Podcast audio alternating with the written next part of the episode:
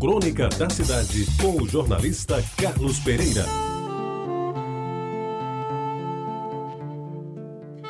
Meus amigos ouvintes da Rádio Tabajara, chovesse ou fizesse sol, havia uma coisa que invariavelmente me acontecia aos domingos, até alguns anos atrás.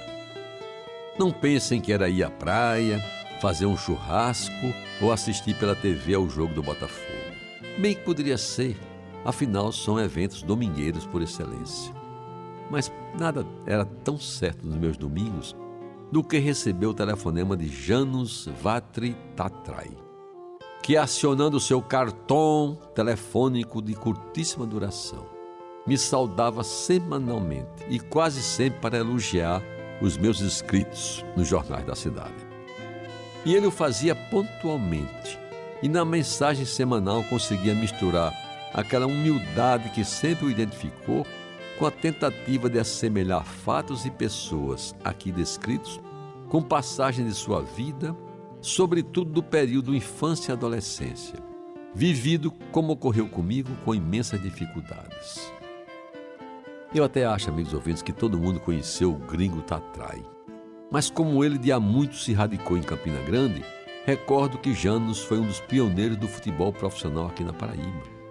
Depois da passagem, gloriosa passagem de José Américo Filho como dirigente do Botafogo paraibano, Janos Tatrai marcou época, aqui chegado vindo da Europa e com o cartaz de ser húngaro de nascimento e técnico de prestígio, contratado pelo então poderoso Alto Esporte Clube no final dos anos 50 do século passado. E a sua contratação, seus ouvintes, obedeceu ao que de mais moderno poderia existir naquele tempo em termos de marketing esportivo.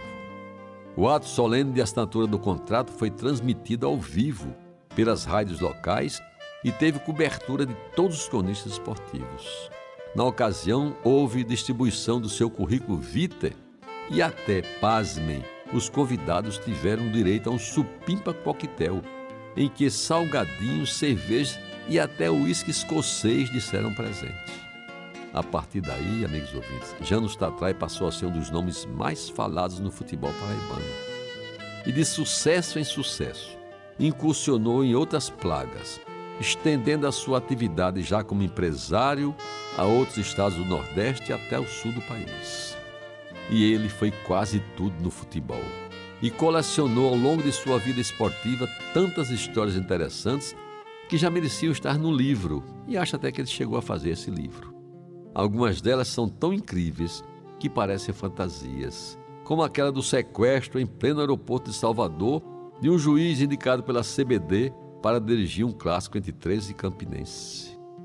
Essa conversa semanal com o gringo Tatrai valia pelo que lhe saía da memória, ainda rica em lembranças, que iam desde combater os alemães na frente russa com 50 graus abaixo de zero na Segunda Guerra Mundial, até a difícil engenharia de providências extra-campo, que um dia já conseguiram mudar até o resultado de partidas de futebol.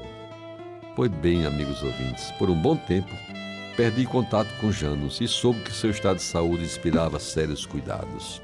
No ano passado, chegado de viagem, abri o jornal e me deparei com a notícia do seu falecimento. Lamento muito pelo que ele foi na sua humildade e vontade de servir ao esporte, principalmente futebol de Campina Grande.